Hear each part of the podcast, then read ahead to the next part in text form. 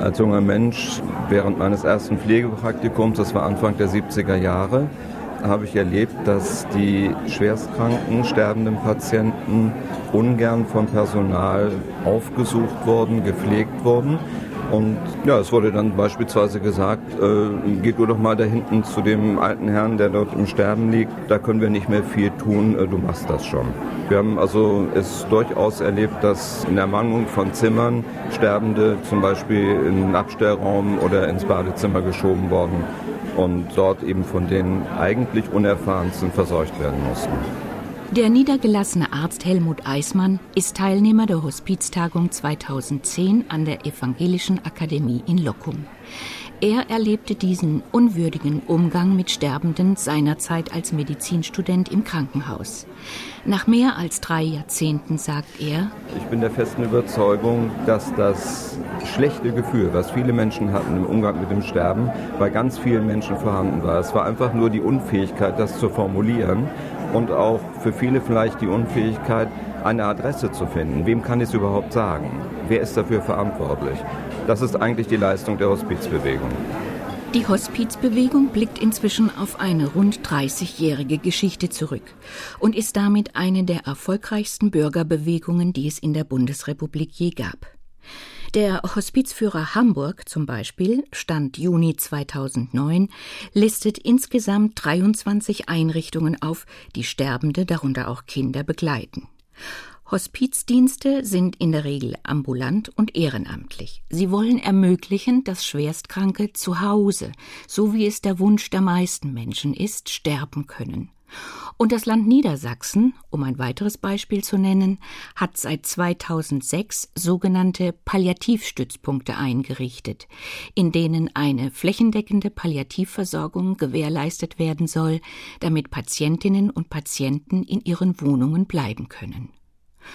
Unter dem Motto Alte Wege, neue Pfade befasste sich die Hospiztagung an der Evangelischen Akademie in Locum in diesem Jahr mit dem Generationenwechsel, der zurzeit stattfindet. Die Pionierinnen und wenigen Pioniere, die überall in Deutschland Hospize gegründet hatten, gehen in den Ruhestand. Eine jüngere Generation rückt nach, die auf ganz andere Arbeitsbedingungen trifft und andere Vorstellungen von der Hospizarbeit hat als die Gründungsmütter und Väter. Zwischen alt und jung gibt es immer wieder Spannungen. Die Musiktherapeutin Christiane Hecker begleitet Sterbende in einem Hospizverein im Großraum Hannover und gehört mit Mitte 50 zur jüngeren Generation. Also ein Beispiel, das finde ich wirklich sehr bezeichnend. Die ältere Generation, die haben in den zwölf äh, oder 15 Jahren, haben die wirklich sehr viel Geld gespart. Das haben die auch dadurch gespart, dass sie die Briefe mit der Hand ausgetragen haben. Ich sag mal, für ungefähr 80 Mitglieder sind die äh, dann in der Region, in der wir tätig sind, äh, zu Fuß unterwegs gewesen. Ehrlich gesagt, auf so eine Idee sind wir nicht mal im Kern gekommen. Wir haben einfach Briefmarken gekauft.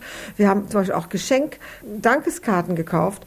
Das äh, stieß auf großes Unverständnis. Tenor, wenn wir so gewirtschaftet hätten wie Sie jetzt, dann wären wir schon ewig pleite gewesen. Und das lasse ich mir natürlich als Frau Mitte 50, die 25 Jahre im Berufsleben stand, wirklich ungern sagen, dass ich das Geld verschwende. Weil ich möchte mich ungern behandeln lassen wie eine Schwiegertochter, der jetzt permanent auf die Finger geguckt wird. Das fand ich unwürdig. Gerda Rose gehört zur älteren Generation. Sie hat gleich zwei Hospize begründet, eines in Bietigheim in Baden-Württemberg und nach ihrem Umzug nach Norddeutschland ein zweites in Husum. Sie beunruhigt, dass sich die Sterbebegleitung mit hauptamtlichen Kräften und Kostenübernahmen durch die Krankenkassen inzwischen professionalisiert hat. Gerda Rose. Ich betrachte also mit Sorge diesen Wandel, weil wir sind als Mensch gekommen wir waren da und haben unsere Zeit verschenkt, unser Ohr und sich ganz auf den Menschen eingelassen. Und heute ist eben eine Qualifizierung notwendig, die ja, die eigentlich nicht unentgeltlich gemacht werden kann. Und ich denke, das wird immer mehr die Sache spalten. Und ich sehe mit großer Sorge dahin, wie das sich mal entwickelt. Die moderne Hospizidee wurde in England geboren. Nach dem Zweiten Weltkrieg hatte eine charismatische Frau namens Cicely Saunders in London das Tabu gebrochen, das bis dahin das Sterben und den Tod umgab. Sie hatte verstanden, dass das Lebensende ein eigener Abschnitt ist, an dem Menschen Unterstützung benötigen, um in Würde zu sterben. Dazu Gerd Wegner, Direktor des Sozialwissenschaftlichen Instituts der Evangelischen Kirche in Deutschland, EKD, in Hannover. Die hat sich eben getraut, sich in diesen Bereich der Welt der Sterbenden hineinzubegeben. Das passierte darüber, dass sie selbst jemand sehr geliebt hat, den David Tasma, einen Juden, der das Ghetto überlebt hatte und der nun schwer krank war, der dann auch gestorben ist, den sie dann auch gepflegt hat. Durch diese Liebe hat sie den Weg in diese Welt der Sterbenden gehen können und ist da eben dann wieder herausgekommen mit dem Gefühl, sie hat jetzt eine Mission und sie hat einen Auftrag und von daher hat sie Menschen begeistern können und mitgenommen und hat ihr ganzes Leben dem Aufbau von Hospizen gewidmet. Zu Cicely Saunders und dem von ihr gegründeten St. Christopher's Hospital machten sich viele Hospizgründerinnen auf, um dort zu lernen und die neue Idee der Heim in die Tat umzusetzen. Eine von ihnen war die Gemeindekrankenschwester Clotilde Fette von der Hospizbewegung Celle. Auch sie ist nach London gefahren. Wir waren in einer Heimvolkshochschule untergebracht und die Sozialarbeiterin aus dem St. Christopher kam zu uns und berichtete über die Arbeit. Die Würde des Menschen, würde ich einfach mal so sagen, ihn so nehmen, wie er ist, mit seinen Bedürfnissen, das zu akzeptieren, das auch versuchen, was möglich ist, ihm angedeihen zu lassen. Ich hatte auch ganz viele Lücken vom Krankenhaus her. Wir mussten Laufen, Rennen, Wetzen, das weiß ich noch. Da lief mir manchmal der Schweiß und hinten vom Rücken runter. Und in der Nachtwache manchmal drei Sterbende. Das konnte ich nicht aushalten, das habe ich gemerkt. Ich habe die Türen aufgelassen. Ach, die atmet ja noch, kann ich ja weitergehen. Da habe ich gehandelt, funktioniert. Und im Nachhinein ist mir das so bewusst geworden. Was ist da eigentlich gewesen? Es waren Privatpersonen, wie zum Beispiel Clotilde Fette und mit ihr 18 weitere Engagierte in Celle, die in den 70er und 80er Jahren die Notwendigkeit sahen, den Umgang mit Sterbenden respekt- und würdevoller zu gestalten und sie medizinisch und pflegerisch besser zu versorgen. In ihren Anfängen schuf die Hospizbewegung in Deutschland in Eigeninitiative quasi eine ergänzende ehrenamtliche Parallelstruktur zur offiziellen Gesundheitsversorgung. Ein stationäres Hospiz ist eine Einrichtung der Sterbebegleitung und wie ein kleines Pflegeheim organisiert. Sterbende werden hier pflegerisch, palliativmedizinisch, seelsorglich und psychosozial versorgt. Das heißt, die hier praktizierte Behandlung ist nicht mehr auf Heilung ausgerichtet, sondern darauf, Schmerzen zu verhindern und so im letzten Stadium eines Menschen für Lebensqualität zu sorgen. Neben dem medizinischen und pflegerischen Fachpersonal sind auch die Angehörigen und ehrenamtliche Begleiterinnen und Begleiter in die Hospizarbeit eingebunden. Sabine Pleschberger hat sich wissenschaftlich mit den Anfängen der Hospizbewegung befasst. Die Assistenzprofessorin in der Abteilung Palliative Care und Organisationsethik der Alpen-Adria-Universität in Klagenfurt, Standort Wien, befragte 200 Pionierinnen und Pioniere der Hospizbewegung in Deutschland. Dabei entstand ein sehr differenziertes Bild. Sabine Pleschberger.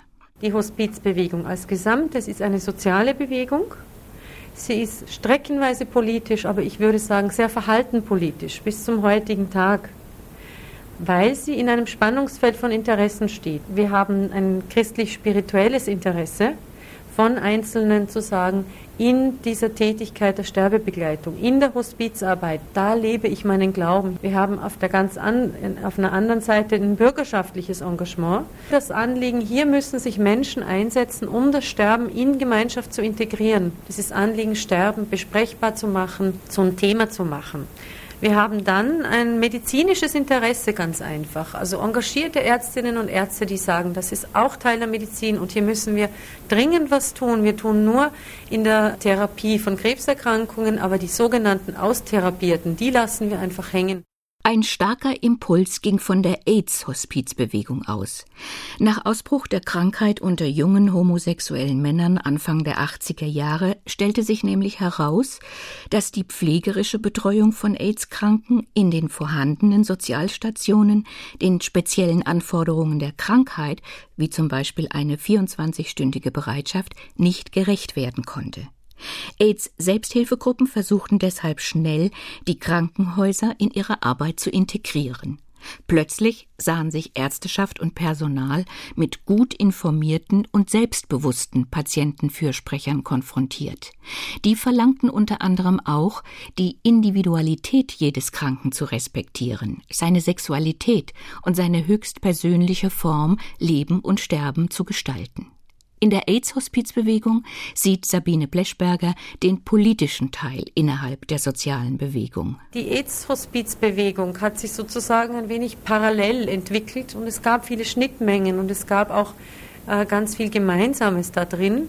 Aber es entzündete sich schon sehr viel Unterschiedlichkeit, Kritik, Auseinandersetzung an der Frage von, wie leben denn Menschen bis zum Schluss, wie leben sie ihre Sexualität, was, was darf ich denn, wie lange darf ich es wo darf ich Unterstützung erwarten und auch an dem Thema, dass doch viele Schwule ihr Leben selbst beendet haben und gesagt haben, wenn ich mal so bin, möchte ich nicht mehr leben, bevor das und das ist, möchte ich lieber aus dem Fenster springen und die sind auch gesprungen. Und dass man die springen hatte lassen, ich denke, das ist genau dieser Punkt, wo Hospizbewegung im klassischen, traditionellen Sinn eben gesagt hat, nein, das müssen wir eben verhindern. Und da gab es eben natürlich Auseinandersetzungen. Regional unterschiedlich waren die finanzielle Ausstattung und unterschiedlich auch die Startvoraussetzungen und Ziele der einzelnen Hospize. Das Christophorus Hospiz in München war der erste Verein, der Hospiz in seinem Namen trug und von Anfang an sehr professionell arbeitete. Der Verein schickte sowohl Pflegekräfte, Ärztinnen als auch Sozialpädagoginnen zur Fort- und Weiterbildung in der Palliativpflege und Palliativmedizin ins Ausland, um dort zu lernen, was in Deutschland noch fehlte. Andere Hospize, wie die in Aachen oder Recklinghausen, entwickelten eigene Konzepte vor Ort und boten stationär Begleitungen an, die die Sterbenden besser versorgten als bislang üblich. In der Anfangszeit wurde die auf Privatinitiative beruhende Hospizarbeit, wie bereits erwähnt, ganz überwiegend ehrenamtlich geleistet. Neben den stationären Hospizen entstanden viele ambulante Hospizdienste. Vor gut 20 Jahren waren nicht nur die Rahmenbedingungen, sondern auch die generelle Auffassung vom Ehrenamt noch eine andere als heute. Clotilde Fette.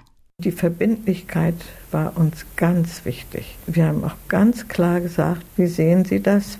Mag Ihre Familie dem zustimmen? Können Sie an den Dienstagen den zur Verfügung stellen für die Hospizarbeit? Sonst geht das nicht. Und das ist heute anders, habe ich den Eindruck. Ich interessiere mich dafür, ich möchte gerne dabei sein. Eigentlich habe ich wenig Zeit, aber dabei sein möchte ich gerne. Und da haben wir früher ganz klar gesagt, das genügt nicht. Und dieses Verwischen heute, glaube ich, macht die Schwierigkeit aus, die Verbindlichkeit. Doch mit ehrenamtlicher Arbeit allein konnten die Anforderungen irgendwann nicht mehr bewältigt werden. Denn je erfolgreicher ein Hospizdienst arbeitete, desto mehr musste er sich selbst organisieren. Gerd Wegner vom Sozialwissenschaftlichen Institut der EKD. Dann hat sich das verfestigt. Dann braucht man Strukturen, wie das bei jeder Bewegung ist. In Deutschland gründet man dann schnell einen Verein, das geht bei uns dann sofort. Sobald man dann Ausbildungsgänge einführt, hat man dann eine Trennung. Man hat dann Ausgebildete und man hat andere, die nicht ausgebildet sind. Also man hat eine erste kleine Form von Hierarchie. Und sobald man dann Ausbildung macht und Zertifizierung einführt und äh, so weiter, dann braucht man auch Geld, um Seminare zu machen, um äh, ständige Bereitschaftsdienste vorhalten zu können. Das geht immer noch ehrenamtlich, aber nicht mehr nur ehrenamtlich. Man braucht ein Büro und ähnliches und so. Und dann bilden sich erst, äh, bildet sich so ein Verwaltungsstab heraus, der sich um äh, das Geld dann kümmert. Früher hat man das so nicht gemacht, da hat man spontan gemacht und das ging dann irgendwie auch. Aber jetzt wird es dann komplizierter. Und letztendlich wandert dann auf diese Weise die Bewegung in das Gesundheitssystem insgesamt ein. Man findet dann auch Anerkennung, man findet Fördermittel. Mit der Anerkennung und der Integration der Hospizarbeit ins Gesundheitswesen und ins Krankenkassensystem aber kamen die eigentlichen Veränderungen, die nun Probleme machen. Rosemarie Fischer erläutert zunächst, wie es zu dieser Integration kam. Die Juristin arbeitet im Hospizverein Celle und ist seit vier Jahren Vorsitzende der Hospizlandesarbeitsgemeinschaft Niedersachsen. Die Idee war, dass man eben gesagt hat, man möchte diese ehrenamtliche Hospizarbeit in irgendeiner Form auch finanziell unterstützen. Dann hat man sich eben überlegt, das könnten ja die Kassen machen, weil es ja schon auch eine ähm, Leistung ist, die eng mit dem Gesundheitssystem zusammenhängt. Das heißt, es müssen bestimmte Leistungsvoraussetzungen definiert werden. Und das setzt voraus, dass man eine hauptamtliche Koordinationskraft hat, die bestimmte Voraussetzungen erfüllen muss, die relativ hoch angesiedelt sind. Man muss 15 ehrenamtliche Hospizhelferinnen haben, die in der ehrenamtlichen Sterbebegleitung tätig sind. Und dann kann man die Personalkosten für die Koordinationskraft und Fortbildungs- und Supervisionskosten, die im Laufe eines Jahres entstehen, bei den Kassen einreichen und Zuschüsse dazu beantragen und die Höhe der Zuschüsse berechnet sich danach, wie viele Begleitungen ein Dienst im Jahr geleistet hat, wie viel abgeschlossene Sterbebegleitungen und wie viel Ehrenamtliche einsetzbar sind. Das heißt also, allein über diese Systematik sind wir natürlich im Gesundheitswesen angekommen, was uns auch an mancher Stelle gängelt und auch bindet und auch zu Unwohlsein führt, weil so dieses Gefühl, wir sind eben bürgerschaftlich, nachbarschaftlich ähm, engagiert, das passt eigentlich nicht wirklich dazu. Nicht wenige Gründungsmütter und Väter sehen in dieser Entwicklung fast schon einen Verrat an der ursprünglichen Idee. Waren sie doch angetreten, sich ohne Formalismus und Bürokratie den Menschen in ihrem letzten Lebensabschnitt in Nächstenliebe zuzuwenden. Aus den neuen Finanzierungsvorgaben der Krankenkassen erwachsen auch Gerda Roses Bedenken. Welche ist ihre Hauptsorge? Das ist die Not eigentlich auch der Hauptamtlichen, die in uns eine Konkurrenz sehen. Wir können etwas verschenken, wir können Zeit verschenken. Wir sind nicht darauf angewiesen, dass wir dafür ein Gehalt kriegen. Und äh, die Hauptamtlichen müssen ja sehen, dass sie ihre Stelle halten können das wird immer zu Konflikten führen. Das habe ich erfahren in fast 30-jähriger ehrenamtlicher Tätigkeit.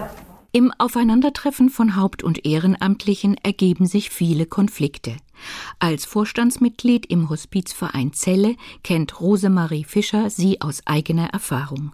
Diese Rollenkonflikte tauchen an den Stellen auf, wo Haupt- und Ehrenamt eben konkret aufeinandertreffen, wo Vorstände, die eben auch rein ehrenamtlich tätig sind, plötzlich Arbeitgeberfunktionen wahrnehmen und möglicherweise auch gleichzeitig noch als Ehrenamtliche tätig sind. Also hier sind Rollen unklar. Das heißt, die Koordinationskräfte sind in einer Sandwich-Position und müssen sich da sozusagen ihren Weg suchen. Und muss natürlich ganz anders planen, ich muss anders organisieren. Und das sind Dinge, die sich manchmal so mit dem Ehrenamt nicht zu vertragen scheinen. Also das Beispiel ist durchaus eben diese Sandwich-Position. Ich muss meiner Mitarbeiterin Arbeitsanweisungen geben, die muss mir aber gleichzeitig in meiner Rolle als ehrenamtliche Begleiterin auch wieder Arbeitsanweisungen geben. Das kann sie aber eigentlich gar nicht. Sie kann ja nicht ihrem Chef oder ihrer Chefin sozusagen in einer anderen Rolle sagen, du hast deinen Dienst in der Begleitung vielleicht nicht so gut gemacht. Alle in der Hospizarbeit Tätigen, die Älteren ebenso wie die Jungen, müssen inzwischen in der Lage sein, flexibel auf die neuen Bedingungen im Rahmen des Gesundheitswesens und der Krankenkassenfinanzierung zu reagieren. Rosemarie Fischer hatte zunächst mit anderen Interessierten einen einjährigen Vorbereitungskurs absolviert, bevor sie vor 13 Jahren selber begleiten durfte und im Hospizverein aktiv wurde. Ich glaube, ich hatte damals auch das Gefühl, ich treffe auf ja etwas eingefahrene Pfade. Es war schon eine große Dynamik da, weil das eben wirklich die Pioniere der ersten Stunde waren, ähm, die eben nach wie vor mit großem Einsatz und großem Engagement ähm, in der Sterbebegleitung und auch in der Öffentlichkeitsarbeit tätig waren.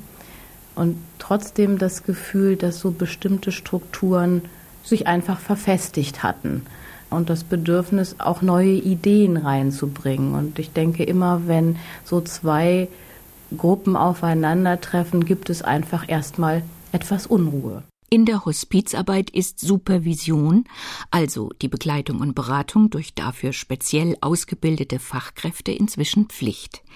Es ist ein Qualitätsmerkmal der hospizlichen Arbeit, dass sich Mitarbeiterinnen supervidieren lassen.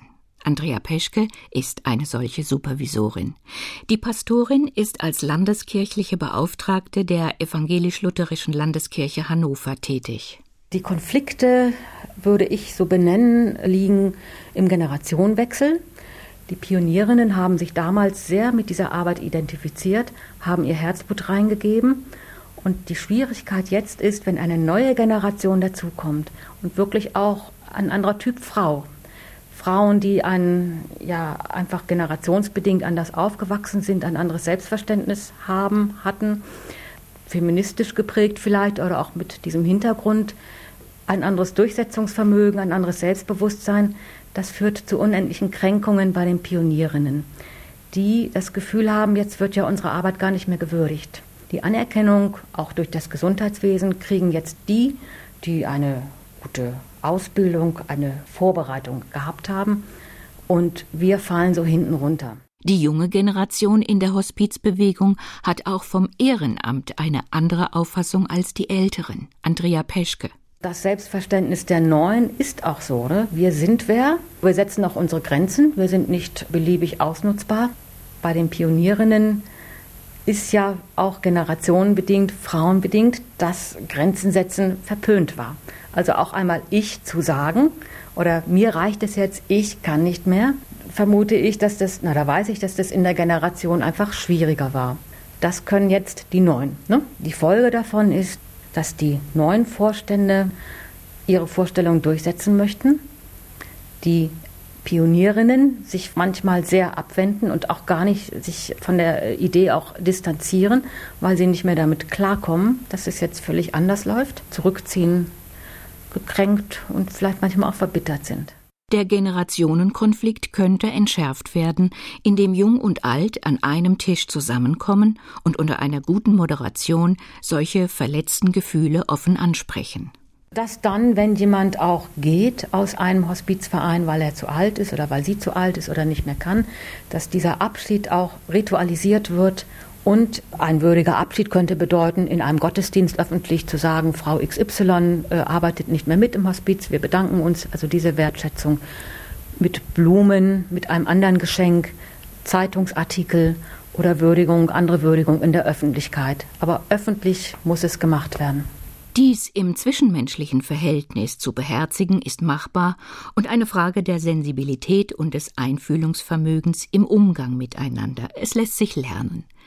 Die Rollenkonflikte zwischen Haupt- und Ehrenamtlichen sind struktureller Natur und weniger leicht zu lösen. Rosemarie Fischer meint, da tut sich eben einfach ein neues Feld auf, wo ich auch als Hospizmitarbeiter loslassen muss. Also etwas, was wir ja eigentlich immer denken, wir könnten es gut, was unser Thema ist, aber in solchen Bereichen, denke ich, schwierig wird. Für Gerda Rose, eine der Pionierinnen, stellt sich der momentane Stand der Entwicklung so dar. Meine Sorge kann ich nicht übertragen jetzt auf diese neue Generation. Sie kennen es nicht anders, als dass sie mit einer Koordinatorin arbeiten und äh, halb professionelle dabei sind und sie dabei sind. Ich denke, wir von der ersten Generation, wir ziehen uns ja jetzt zurück. Und vielleicht ist dann auch meine Sorge unbegründet, dass es dadurch dann auch irgendwann wieder gut weitergeht. Diese ganze Entwicklung äh, sehe ich im Grunde ein, weil es jetzt auf die Schiene ja, Gesundheitsvorsorge oder dass es abgerechnet wird durch die Krankenkassen. Aber ich selbst bin eigentlich sehr, sehr traurig drüber, über diese Entwicklung. Und äh, ja, eine Lösung habe ich nicht. Ich muss das akzeptieren, aber die Traurigkeit behalte ich jetzt erstmal bei mir. Jung und alt in der Hospizbewegung können in jedem Fall stolz sein auf das, was sie gemeinsam erreicht haben. Gerd Wegner fasst es so zusammen. Es ist sozusagen zwischen Tod und Leben, ist so eine Zwischenzone etabliert, die aber zur Gesellschaft dazugehört und in der man sich bewegen kann. Die Kehrseite dieser Sache ist nun, dass weil das so öffentlich jetzt ist und weil man öffentlich darüber reden kann, nun auch andere Interessen lagen an dieser Stelle da reinkommen. Und das ist die ganze Diskussion, die sich um Euthanasie und assistierten Suizid und ähnliche Dinge dreht. Die Diskussion haben wir immer gehabt, aber sie ist früher immer wieder auch schnell abgeblockt worden.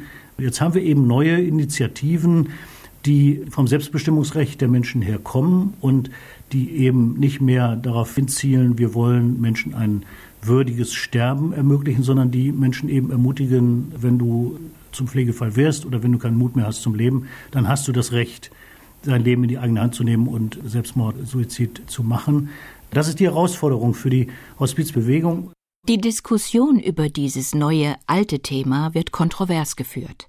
War die Hospizbewegung doch seinerzeit mit einem Selbstverständnis angetreten, das Christine Stockstrom, Dozentin und Supervisorin im Bereich Hospiz, Trauer- und Sterbebegleitung in Hannover-Schmünden, so formuliert. Wenn wir gut begleiten, sterben Menschen zufrieden. Und das halte ich für einen Mythos. Ich glaube, dass Menschen, die unzufrieden sind, auch das Recht haben, unzufrieden zu sterben, egal wie gut ich sie begleite. Ich habe lange Zeit sehr vertreten die Meinung, die wir ja auch als Hospizbewegung vertreten, dass äh, assistierter Suizid oder auch eine Selbsttötung, ähm, dass es nicht, nicht Thema ist oder nicht gehen kann. Und ich habe bei Begleitung gemerkt, dass sich das für Menschen diese Frage stellt. Und ich möchte dabei nicht assistieren, ich möchte dabei nicht helfen, ich möchte alles ausschöpfen, alles tun, damit Menschen diesen Weg nicht gehen müssen. Aber ich glaube, ich kann es nicht verhindern und vielleicht lasse ich an manchen Punkten Menschen auch alleine, wenn ich, wenn ich es ablehne. Aber ich kann es mit meinem Gewissen nicht vereinbaren. Das ist für mich das Dilemma an dem Punkt. Innerhalb der Hospizbewegung sind die Ansichten zum selbstbestimmten Tod sehr differenziert. Bodo Kromus, Krankenhausseelsorger und Pastor im Ruhestand, kommt aus der Hospizarbeit in Stade. Auch er ist Tagungsteilnehmer der Hospiztagung in Locum gewesen. In der öffentlichen Diskussion zu diesem Thema sieht er die Gefahr, dass alte Menschen unter Druck geraten könnten, dem sogenannten sozial verträglichen Frühableben nachkommen zu müssen. Ich falle jetzt nur noch meinen Kindern zur Last und was kostet das alles? Aus dieser Ecke möchte ich die Diskussion auch herauslösen. Bodo Kromus hat im Umgang mit dem Sterbewunsch von Menschen, die er begleitet, für sich persönlich schon eine Lösung gefunden. Wenn es nun darum geht, es umzusetzen, dann würde ich nicht auf Herrn Kusch zurückgreifen und auch nicht in die Schweiz fahren lassen müssen. Und ich habe gute Erfahrungen gemacht, Ärzte erlebt, die das auch nicht propagieren, die damit auch nicht hausieren gehen, die dann sagen, ja, Sie können sich darauf verlassen, ich werde Sie begleiten bis zuletzt. Die Schmerzen sollen erträglich sein. Die Nebenwirkungen der Schmerztherapie wird erträglich sein. Also Palliativmediziner, die sich auskennen und die auch in Kauf nehmen würden, wenn diese Behandlung eine Lebensverkürzung bewirken würde. Und darum geht es ja. Die Hospizbewegung hat neue Werte in die Gesellschaft eingeführt und sie dadurch verändert. Gerd Wegner, Direktor des Sozialwissenschaftlichen Instituts der EKD in Hannover, zieht folgendes Fazit. Wir haben eine neue Normalität. Zu dieser Normalität gehört, dass man öffentlich über Tod und Sterben kommunizieren kann, dass man sich darüber verständigt und dass man weiß, dass auch in diesem Bereich die Würde der Menschen auf dem Spiel stehen kann und dass man da was tun kann.